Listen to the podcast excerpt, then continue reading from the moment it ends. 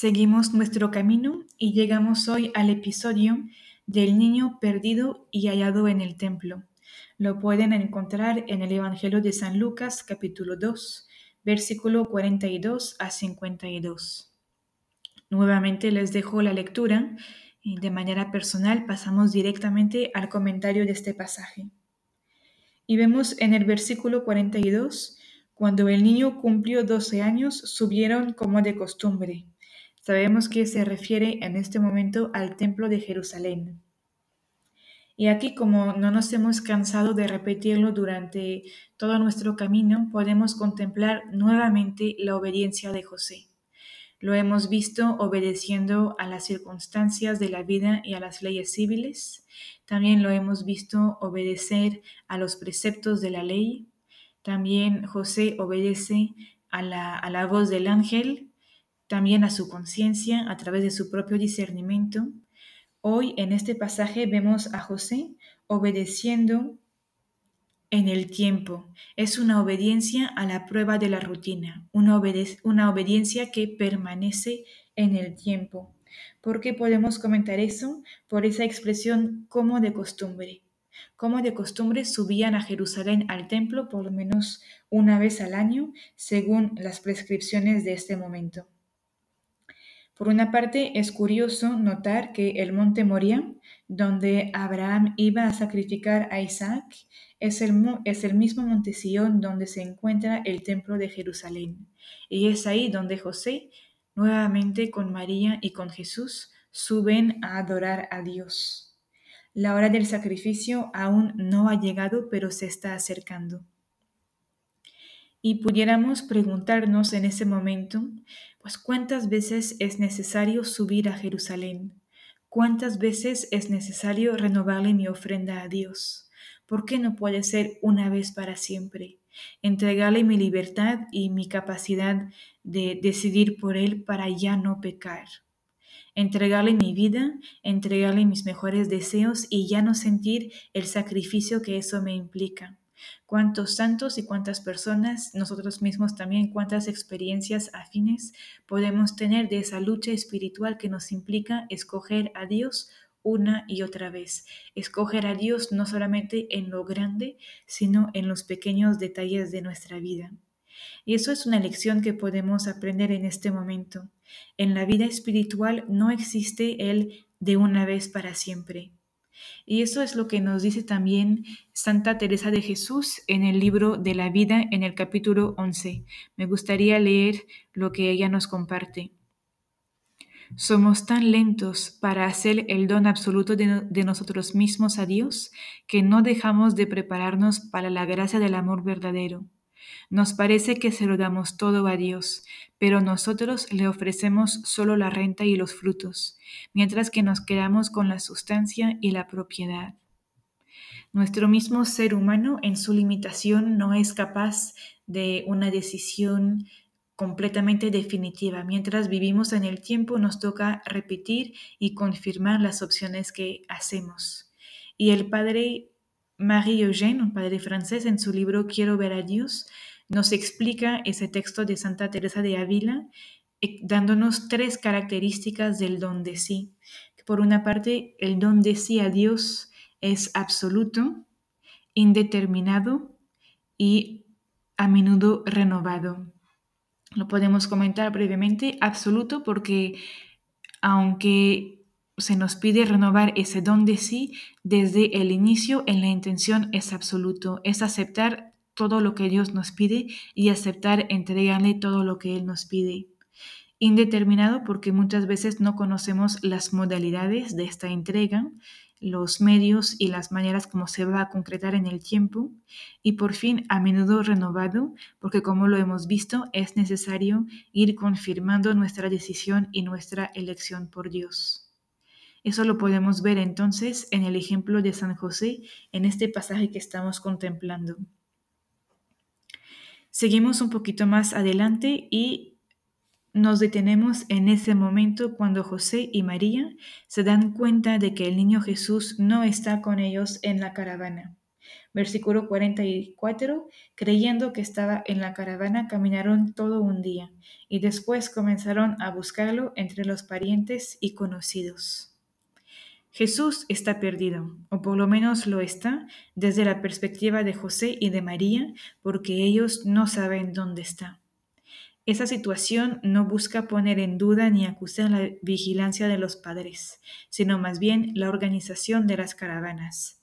En aquel tiempo, cuando se viajaba, los hombres, los hombres iban de un lado y las mujeres de otro. Los niños tenían la flexibilidad de escoger el grupo con quien querían viajar. Más bien, la circunstancia de este Evangelio nos muestra la actitud de confianza y de desprendimiento tanto de José como de María. Tenían una confianza plena el uno y en el otro. También confiaban plenamente en Jesús y por eso no se dieron cuenta de que no estaba con ellos en la caravana. Al final del primer día se dan cuenta que Jesús no está eh, con ellos lo buscan a su alrededor, no lo encuentran, tal vez pasarían la noche con el grupo para no arriesgarse a los peligros del camino, seguramente no podrían dormir con facilidad, seguramente con algo de ansiedad o de miedo, de preocupación de saber dónde está el niño Jesús. Y al día siguiente lo buscarían, regresando a Jerusalén, parando por los caminos en los albergues y preguntando a los peregrinos si no habrían visto a un adolescente por ahí. Tal vez se tardarían un segundo día en hacer el camino de regreso y hasta el tercer día lo encontrarían en el templo. Pero antes de hablar del reencuentro, nos podemos detener en este hecho de que José y María están buscando a Dios. No sé si les parece curioso o no este hecho, pero incluso José y María necesitan buscar a Dios. Incluso José y María sufrieron de su ausencia. Incluso José y María no siempre entendieron el modo de ser de Dios. Incluso de José y de María Dios se escondió. Y puede haber varios motivos por los cuales Dios se esconde. Primero, por naturaleza, porque Dios queda inaccesible. Hay una distancia inmensa ontológica entre el Creador y su criatura. Y cuando sentimos la cercanía de Dios, nunca es fruto de nuestros méritos o de nuestros esfuerzos por conocer a Dios. Cuando sentimos la presencia de Dios es porque Dios nos da esta gracia. Dios sale a nuestro encuentro y nos permite entenderlo de manera más íntima. Pero luego existe otro motivo por, el cual podemos sentir que Dios se esconde, y ese motivo es la experiencia del pecado, que acentúa la distancia y la dificultad de comprender a Dios. Seguramente María no comparte esta experiencia porque fue preservada de las consecuencias del pecado original, pero José también pasó por esa experiencia que nos es común también a cada uno de nosotros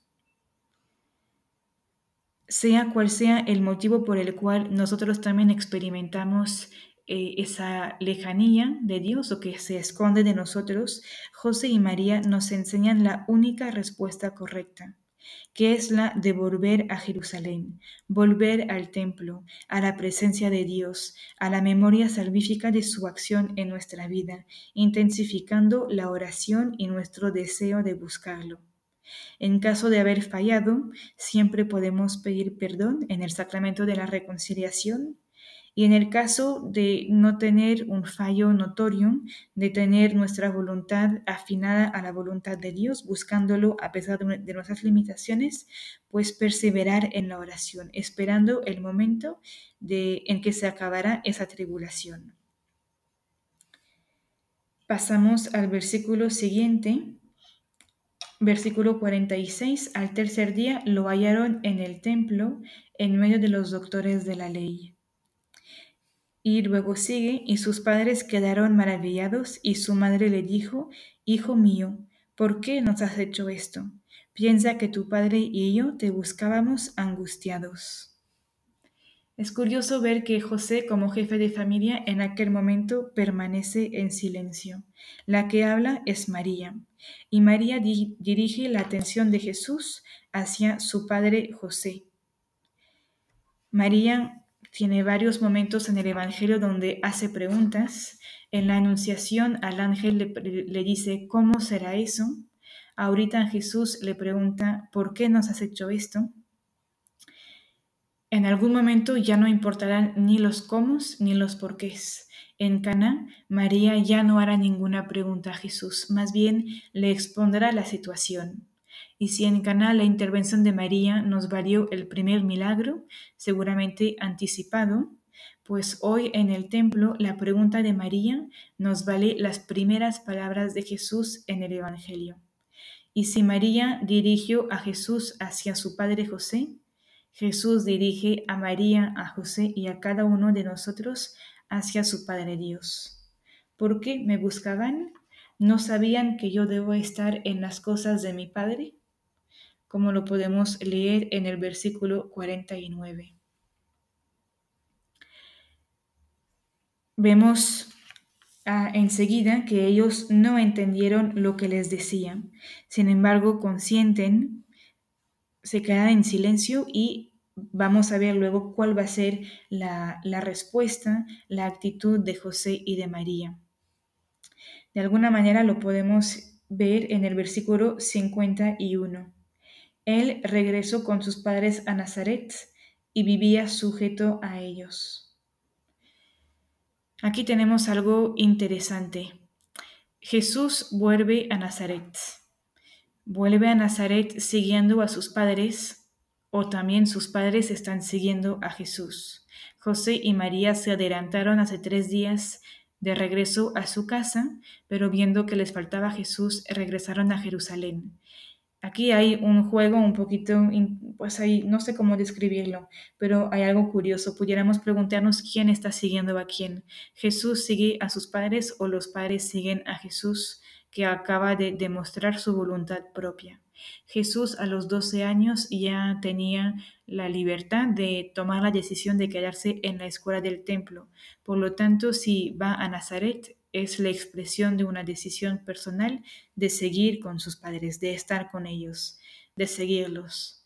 Al mismo tiempo, pues vemos que José y María se ponen de alguna manera a la escuela del discipulado atrás de Jesús.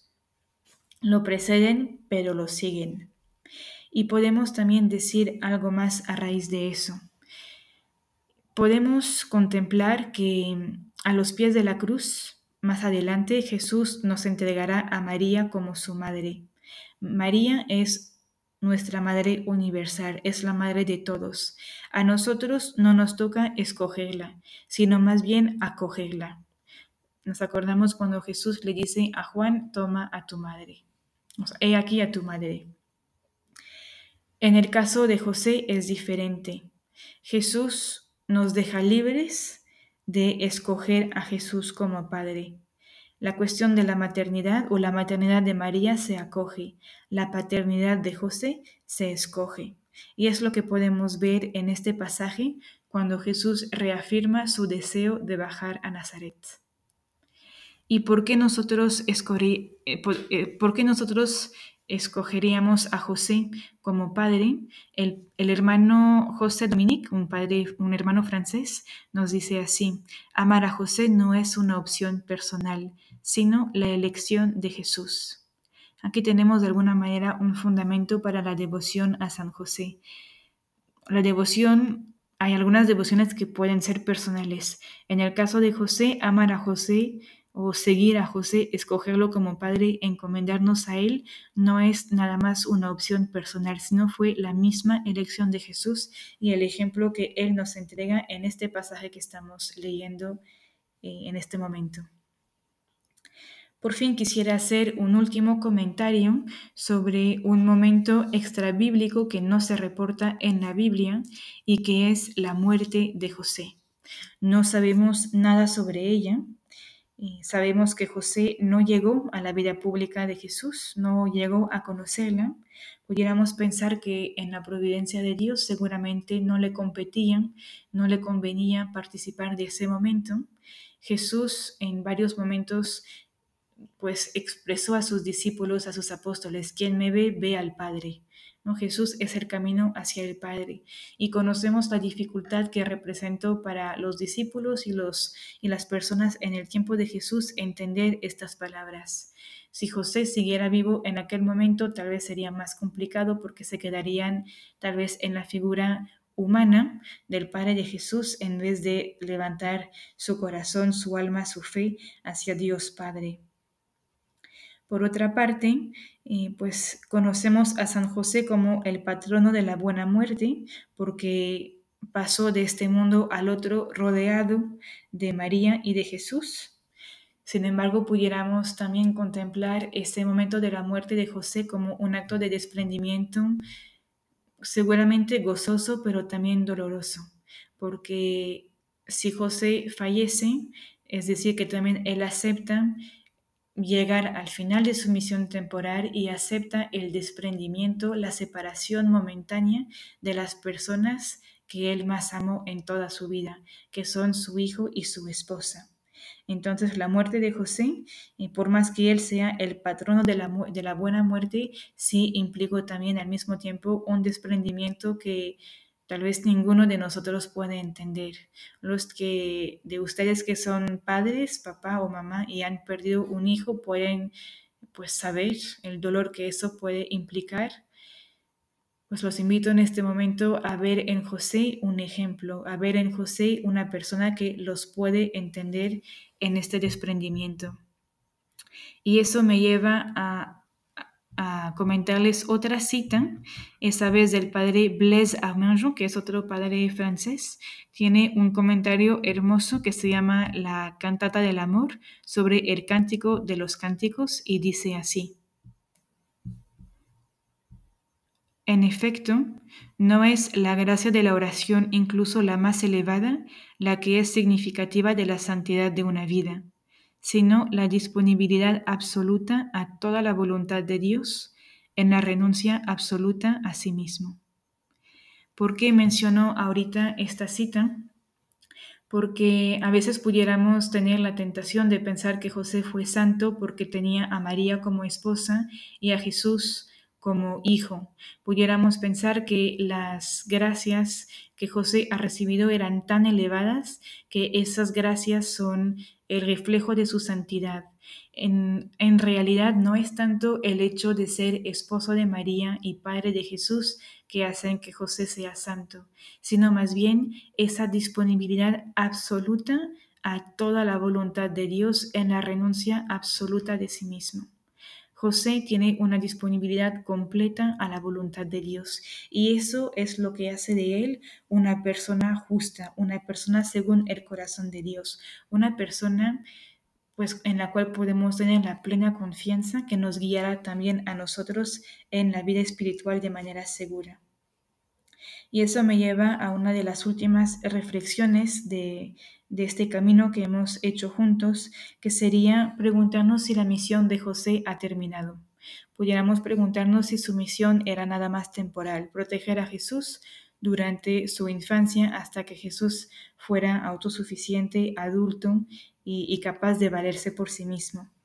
Y quisiera evocar Santa Teresita, que tiene ese deseo de pasar su cielo a hacer el bien en la tierra, pues si Santa Teresita, doctora de la Iglesia, tiene ese deseo, pues cuanto más José, el Padre de Jesús, el esposo de la Inmaculada Concepción, pues cuanto más él seguirá también viviendo su misión en el cielo.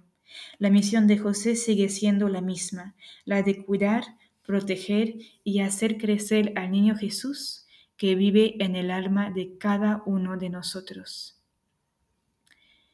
Algunas aplicaciones para ir concluyendo nuestra reflexión sería una invitación a no cansarnos en nuestra vida espiritual, no cansarnos de buscar a Dios, no cansarnos de renovar los detalles de la vida cotidiana, de renovar nuestro esfuerzo por hacer extra, para hacer las cosas ordinarias de manera extraordinaria, llenando nuestra rutina de significado.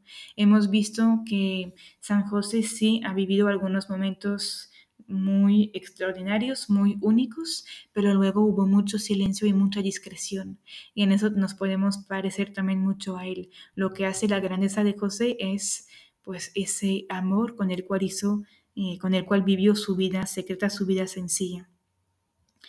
Entonces, pues nos animamos, los animo, me animo eh, juntamente a seguir buscando a Dios sin cansarnos nunca de ofrecernos a Él según lo que nos vaya pidiendo cada día. Y a modo de conclusión, nada más hacer un pequeño repaso de lo que hemos visto. Hemos estado meditando sobre la figura de San José y yo los invitaría ¿no? a hacer una pequeña síntesis personal que he descubierto, que he aprendido sobre San José. ¿Quién es San José para Jesús? ¿Quién es San José para mí? Es un Padre espiritual, el guardián del misterio de Dios, el protector de mi identidad delante de Dios, un modelo en la vivencia de alguna virtud en particular, etc. Y cada uno pudiera tener toda la libertad de eh, describir y calificar quién es San José para, para uno mismo. Y si repasamos su, el, su ciclo, un poquito como si fueran los misterios del rosario o de los, de los episodios de la, de los, de los, episodios de la infancia del niño Jesús en su infancia, pues hemos visto a José eh, acogiendo el misterio de Dios en Nazaret, adorando en Belén, obedeciendo y ofreciendo a Dios en Jerusalén, presentando e introduciendo en la intimidad de la Sagrada Familia con los magos, custodiando al niño Jesús en su huida a Egipto, buscando a Jesús en el templo de Jerusalén, enseñando y viviendo junto en Nazaret durante la vida escondida y desprendiéndose en Nazaret. Concluyo con una última oración que es la oración de la humildad a San José. Enséñanos, José, cómo se es no protagonista, cómo se avanza sin pisotear, cómo se colabora sin imponerse, cómo se ama sin reclamar. Dinos, José, cómo se vive siendo el número dos, cómo se hacen cosas fenomenales desde un segundo puesto.